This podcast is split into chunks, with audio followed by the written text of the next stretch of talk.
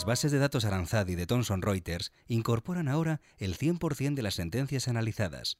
Este nuevo podcast Legal Today te ofrece la reseña de una de las más relevantes.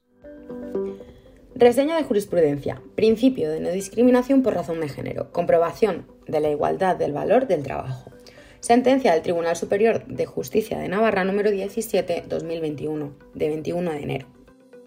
En la empresa demandada prestan servicios tres encargados, uno por turno, percibiendo las mismas cantidades conforme al convenio, pero solo los dos encargados hombres perciben un complemento personal.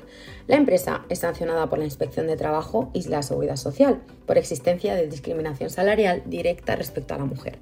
La trabajadora interpone demanda de vulneración del derecho fundamental a la no discriminación por razón de sexo o género. El juzgado en la instancia estima la demanda y recurre la empresa.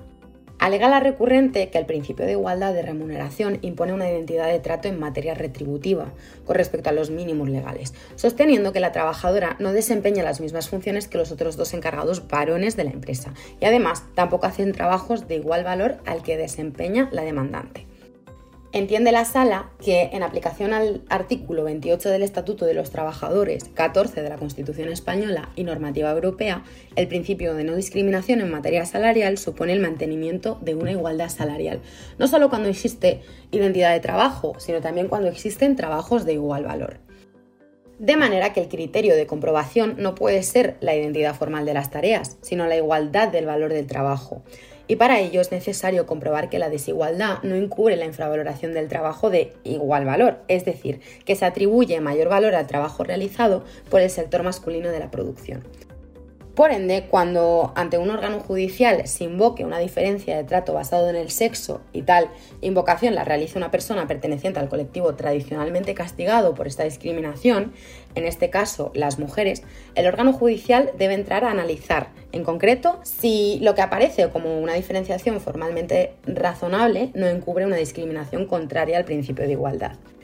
Aplicando esta doctrina y en base a los hechos probados, la actora realiza las mismas funciones que sus dos compañeros encargados varones. De igual valor, tiene más experiencia y antigüedad y pese a ello percibe una remuneración menor al no abonarle un complemento personal que sí se les está dando a sus compañeros varones, sin que exista justificación objetiva y razonable para tal diferencia en el trato retributivo.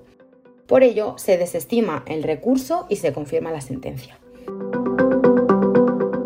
Y hasta aquí el podcast Legal Today. Te esperamos en las siguientes entregas.